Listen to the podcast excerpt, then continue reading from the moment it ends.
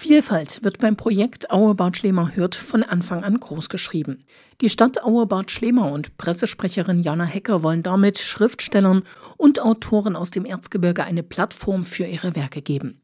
Diesmal heißt der Autor Andreas Schick. Er lernte einst den Beruf des Werkzeugmachers, war dann Flugzeugtechniker, begann mit dem Maschinenbaustudium und wurde schließlich Umweltverfahrenstechniker. Das Schreiben allerdings, das übte schon immer eine große Faszination auf ihn aus und so wurde er auch Redakteur und freier Journalist. Seit 1996 erschienen zahlreiche Veröffentlichungen in Zeitungen und Zeitschriften. 2010 brachte er sein erstes Buch in der Blaulichtreihe heraus. Ja, und Sie dürfen sich jetzt auf drei Geschichten eines echten Erzgebirgers freuen. Viel Spaß!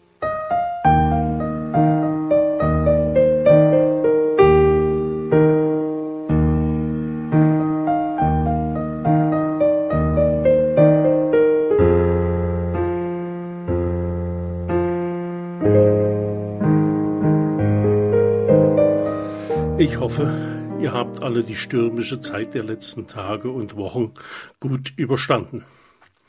Euch ist kein Dach weggeflogen und ihr seid auch nicht von einem strammen Gewinde aus eurem Garten gepustet worden. Das war aber auch mal wieder ein Windchen, und wer von den Verrückten dieser Welt gerade auf dem Fichtelberg oder gar auf dem Brocken war, der musste sein Jackett schon ordentlich festgeschnallt haben, damit ihm das Ding nicht ausgezogen wurde. Großer Gewinner war wieder mal die Bahn. Was lag da nicht alles auf den Schienen rum? Hing in den Oberleitungen und staute sich auf Bahnhöfen. Klar, das dauert natürlich geraume Zeit, bis das alles wieder in Ordnung ist und die Gestrandeten langsam ihrem Ziel näher kamen. Den Bahnverkehr aus Sicherheitsgründen einzustellen, wollen wir nicht in Abrede stellen. Aber genau in dieser Zeit hatten die Betreiber des zukunftsweisenden Schienenschranks keinerlei Verspätungen zu verbuchen. Ja, man muss auch mal das Positive an die Naturgewalten sehen. Gewiss, Menschen, die unaufgefordert und ohne Vorwarnung plötzlich frische Äste im Wohnzimmer hatten, sehen das anders. Sicher waren auch jene nicht begeistert, deren niegelnagelneuer fahrbarer Blechschlitten von einem Moment auf den anderen aussah, als hätte nicht ein Elefant, sondern zwanzig drauf gesessen. In allen Fällen hoffen wir natürlich, dass niemand persönlich zu Schaden gekommen ist und die Versicherungen das Schlimmste reguliert haben. Es war mal wieder ein Herbststurm mitten im Winter. Ganz nach dem Motto, was der Borkenkäfer noch nicht aufgefressen hat, wurde von einer strammen Luftströmung umgelegt. Wir haben es überstanden und warten nun geduldig auf das nächste Großereignis. Vielleicht haben wir dann auch mal Zeit, über den Klimawandel zu reden. Apropos Wald. Wald ist gefährlich. Das habt ihr noch nicht gewusst? Dann mal gut aufgepasst.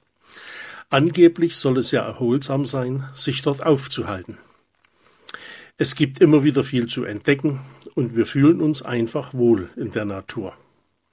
Zuweilen bereichert er unseren Speiseplan mit Beeren, Pilzen und allerlei nicht vegetarischen Erzeugnissen, sofern sie weidmannsgerecht entstanden sind. Hier sammelt auch so mancher sein Holz für ein kleines und den Bestimmungen nicht zuwiderlaufendes Lagerfeuer, was an, in der abendlichen Stillen zu manchen schallenden Chorgesang Anlass gibt, wodurch alles, was schnell laufen kann, in die Flucht geschlagen wird. Genau dieses Holz wollen wir uns jetzt einmal näher betrachten. Grund und Anlass gibt uns dazu Frau Emilie Klopstock. Aus Diskretionsgründen nennen wir sie so, auch weil uns der richtige Name vollkommen unbekannt ist.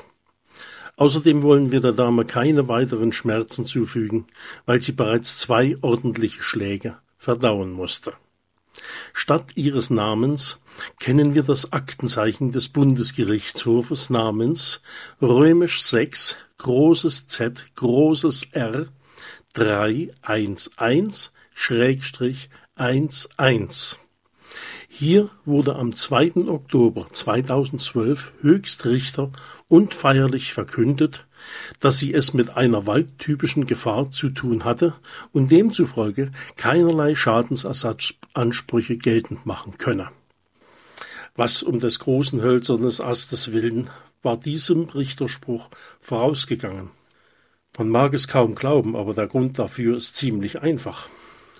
Frau Klopstock lief nichtsahnend, tief in Gedanken versunken und erholungssuchend durch den Wald. Die letzteren beiden Dinge können wir nur vermuten. Aber sei es drum. Irgendwann, während ihres naturumarmenden Spazierganges, schlug die Natur mit ruppiger Gewalt zu. Ein Ast stürzte der Schwerkraft folgend herab und traf Frau Klopstock an der Birne. Sofort ermittelte sie alle Umstände und reichte eine saftige Klage gegen den Wald bzw. dessen Besitzer ein, weil er keine Warnungen wegen tieffliegender Äste aufgestellt hatte. Sie gab nicht eher Ruhe, bis eine Einladung beim Bundesgerichtshof ins Haus schwebte. Das Gericht wiederum hatte keine Mühe gescheut und nach akribischer Kleinarbeit festgestellt, dass es sich hier um eine oben benannte waldtypische Gefahr handelte, der man sich mit seiner Entscheidung, genau in dieser Gegend seine Batterien aufladen zu lassen, freiwillig und wissentlich aussetzte. Auch dieser Schlag ging nicht daneben, denn er traf diesmal den Geldbeutel von Frau Emilie vermutlich heftiger als jener Ast die Birne. Vielleicht hätte man noch den Ast verklagen können, doch das Beweisstück Nummer eins hatte sich vermutlich längst beim vielbesungenen Lagerfeuer in Rauch aufgelöst. Dieser Vorgang gab mir nun fürchterlich zu denken. Der Wolf wäre ja auch so eine waldtypische Gefahr, wenn man ihm begegnet. Solltet ihr gerade keine Großmutter dabei haben und stattdessen ihr aufgefressen worden seid, so liegt die Schuld ganz allein bei euch selbst und ihr braucht euch hinterher nicht darüber zu beschweren, weil das eine waldtypische Gefahr ist, der ihr euch freiwillig und wissentlich ausgesetzt habt. Mangels Großmutter kann man übrigens auch ein Rotkäppchen dabei haben. Dabei muss man wie folgt vorgehen. Sofort nach Wolfssichtung trinkt man die Flasche in einem Zug leer, was in der Folge eine Menge Mut erzeugt. Nun nimmt man die leere Pulle und wedelt sie dem Wolf mit ordentlichem Schwung auf die Fontanella. Dadurch ist der Wolf so verdattert, weil nirgendwo geschrieben steht, dass ein Wolf jemals mit einem Rotkäppchen verkloppt wurde. Was von enormen Vorteil ist, weil der Wolf davon auch nichts wissen kann. Aber aufgepasst. Für den Wolf ist das keine waldtypische Gefahr, wonach die Sache spätestens beim Bundesgerichtshof anders für euch ausgehen wird. Schließlich steht der Wolf unter Naturschutz und darf auch von Rotkäppchen keins über den Schädel kriegen. Ich habe allerdings auch keine Ahnung, ob ein Wolf so lange wartet, bis sich ein besoffener Waldspaziergänger mit ihm näher befasst. Also immer schön die Augen auf bei Mutter Natur. Euer Rainer Erzberg. Kinder, Kinder, es ist Winter. Man kann ja nicht sagen, es wäre was vollkommen Neues. Mal fällt er milder, mal kälter und mal ganz aus. Letzteres freut vor allem die, die mit dem Auto draußen rumgucken müssen, ob es ihnen nun gefällt oder nicht. Hartgesottene Wintersportler haben gewiss eine andere Meinung, besonders dann, wenn die Parkplätze in greifbarer Nähe kraftmaschinenbetriebener Aufzüge wieder vollkommen verstopft sind und man die ganze Ausrüstung in ausgewiesener Hand- und Beinarbeit bis dorthin schleppen muss. Das ist zwar der wahre Sport, aber eben ziemlich unbeliebt. Hat man es bis dorthin geschafft, steht der Nutzung der natürlichen Hangabtriebskraft nicht mehr im Wege. Apropos Hangabtriebskraft. Ihr kennt sicher das Gefühl, wenn man morgens um fünf zur Arbeit fährt und es schneit quer. An sich ist es schon schwer, um diese Zeit die Augen auf einen fahrtüchtigen Zustand zu halten, was bei dem Wetter nicht nur doppelt so wichtig, sondern gewissermaßen lebensnotwendig ist. Mit sehr gemäßigter Geschwindigkeit und den Fuß mehr auf der Bremse als auf dem Gas versucht man des Deutschen heiliges Blech mit Hilfe von Straßenbäumen und schwarz-gelben Orientierungsknüppeln durch das weiße Chaos zu navigieren. Was ich an diesem Morgen nicht im entferntesten ahnen konnte, Ich sollte Zeuge einer perfekt funktionierenden Straßenverkehrseinrichtung werden. Man darf es durchaus als Akt der Fürsorge unserer Verkehrsplaner ansehen, welche die Aufgabe haben, gesetzgeberische Vorgaben in die Tat umzusetzen. Im Allgemeinen hält der Autofahrer solche Dinge für einen Akt der Willkür, wenn er sich nicht nach seinen Vorstellungen die Knochen brechen oder den Schädel einschlagen kann. Es sollte an dem Morgen nur noch wenige Minuten dauern bis zum besagten Ereignis. Ich fuhr auf einer sehr bekannten Bundesstraße, stets bemüht, irgendwie den Kurs zu halten, einer Anhöhe entgegen. Im Rückspiegel zeigten sich zwei Lichter, die rasch näher kamen, und nur durch viel Glück, so schien es mir jedenfalls, bekam ich keinen Besuch im Kofferraum. Was mir für den Moment nicht so recht bewusst wurde, der Fahrer hatte den Blinker gesetzt und überholte. Das ist der Moment, liebe Leute, wo du denkst, bei diesen Straßenverhältnissen, jetzt rubbelt die Mietz am Bommel. Dem Naturgesetz des Gebirges zufolge geht es nach einer Kuppe wieder bergab. Das Fahrzeug entfernte sich rasch und angesichts der Geschwindigkeit war zu vermuten, dass die Reifen mit einem Haftbinder für festgefahrenen Schneematsch ausgestattet waren. Ich versuchte jedenfalls unentwegt, mich nicht den Naturgewalten der Hangabtriebskraft mit gewöhnlichem Gummi auf Eis hinzugeben und eierte mehr oder weniger konnt auf die kommende, nahezu rechtwinklige Linkskurve zu. Mein vorausfahrender Eilemann hatte diese Kurve soeben erreicht, wobei in dem Moment klar wurde, dass auch er nur mit gewöhnlichem Gummi auf Eis unterwegs war. Jedenfalls zog er einen gigantischen Feuerschweif, einer Sternschnuppe nicht unähnlich, hinter sich her. Nie wieder sah ich morgens um fünf ein traumhafteres Schauspiel. Die Leitplanke hatte ihr Werk zu voller Zufriedenheit verrichtet, was der Fahrer nicht vermochte hatte, so hielt doch wenigstens diese blecherne Seitenschiene sein Fahrzeug auf Kurs. Der weitere Verlauf ist schnell erzählt.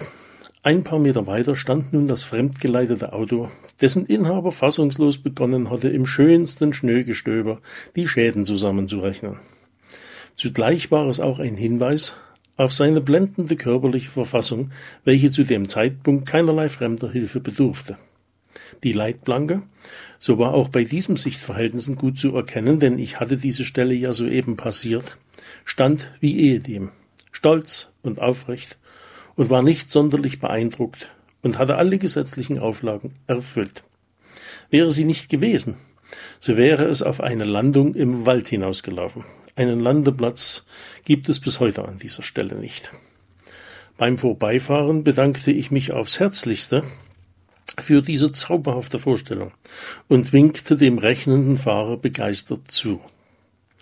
Ich eierte weiter meinem Ziel entgegen was ich deutlich später als sonst, aber immerhin ohne Schäden erreichte. Es klingt komisch, aber ich war einfach schneller und billiger als dieser Rennfahrer an dem Tag unterwegs. Nutzt das Naturgesetz der Hangabtriebskraft am Skihang, versucht es nicht auf der Straße, oder zu glauben, man könne es mit Kraft technischer Wassersuppe ignorieren. Naturgesetze verstehen naturgemäß keinen Spaß. Was soll ich sagen, liebe Leute? Ankommen ist wichtiger als zu gewinnen. Passt bei dem Wetter besser als sonst auf euer heiliges Blech auf. Denn etwas auf der Straße rumeiern ist häufig schneller als einen Pitstop im Straßengraben einzulegen. Es grüßt ganz herzlich Ihr Rainer Erzberg.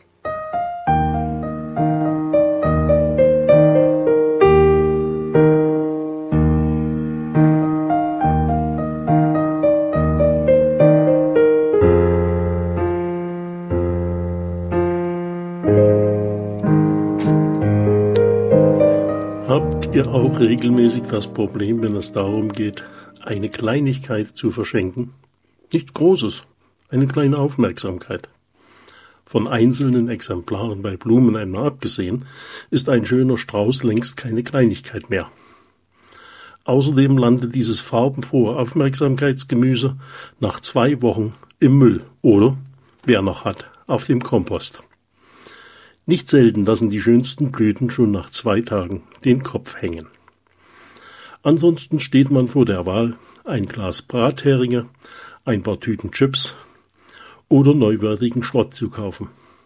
Letzteres hält auch noch am längsten und macht gelegentlich bei der Entsorgung Probleme, wobei schon dessen Herstellung sintentleert war. Mein Freund Carly erzählte mir vor kurzem genau davon und wie er nach durchgestandenem Martyrium letztlich auf den richtigen Dreh kam. Genau davon möchte ich euch jetzt erzählen, von der Kunst des Schenkens. Ein uralter Brauch gibt uns viel zu denken. Steht man vor der Frage, was soll man schenken? Der Festtage viele stehen jährlich ins Haus. Es ist niemals einfach, sucht man sich was aus. Zu Weihnacht was Großes, zu Ostern eher klein, zum Geburtstag soll es was ganz Liebes sein. Dem Carly ging's ähnlich, denn er wusste nie, womit er beglücken soll seine Marie. In seinem Kopf jagten wilde Gedanken. Sie zerrten, sie schubsten, sie kämpften, sie zankten. Er grübelt und grübelt, sie zu überraschen. Doch niemals bekam sie von ihm was zu naschen. Geschenkt hat er ihr schon nen Mixer, nen Sauger, nen Kochtopf, nen Wischmopp, nen Fleckenauslauger. Er kaufte die hauchzartesten Dinge für drunter. Doch eh er sie schenkte, war sie schon viel runter. Er schenkte ihr einen Diätgutschein schon, da sprach sie zu ihm wochenlang keinen Ton. Ein Push-up war zwecklos bei ihrer Größe, die Brüste gingen ihr schon bis, also wer hat denn das hier reingeschrieben? Also nein, da rubbelt doch die Miets am Bommel, das ist ja unglaublich. Diese Strophe wird gestrichen. Einfach weg. Äh, ja, wo waren wir denn jetzt? Ah ja, hier. Für einen Ferrari fehlt ihm das Geld und für eine Reise rund um die Welt steht's mit den Finanzen auch nicht viel besser. Die See lehnt sie ab, wegen zu viel Gewässer. Ein Gedanke, ganz vorsichtig, keimt in ihm auf, nimmt Gestalt an, wird größer im weiteren Verlauf, bis dass er zum stattlichen Ausmaß gereift und am nächsten Festtag zum Kochlöffel greift. Er schneidet, er brutzelt, er häckselt, er schwitzt. Marie sehr besorgt im Wohnzimmer sitzt. Mulmig ist ihr, ihr geht's auch nicht gut angesichts Carlys Zerstörungswut. Das Essen ist fertig. Die Küche sieht schwarz. Das Fleisch auf dem Teller schmeckt etwas nach Harz. Man war sich schnell eins, Carlys Kunst zu vergessen. Den Festtagsschmaus hat auch der Hund nicht gefressen. Wie wir an diesem Beispiel gesehen, es ist nicht einfach, was schenken zu gehen. Schenk Liebe, Aufmerksamkeit und ganz viel Glück. Das kostet keine Euros und kommt größer zurück. In diesem Sinne, liebe Leute, wenn ihr mal wieder was verschenken wollt, was bei richtiger Handhabung von allein wächst. Euer Rainer Erzberg.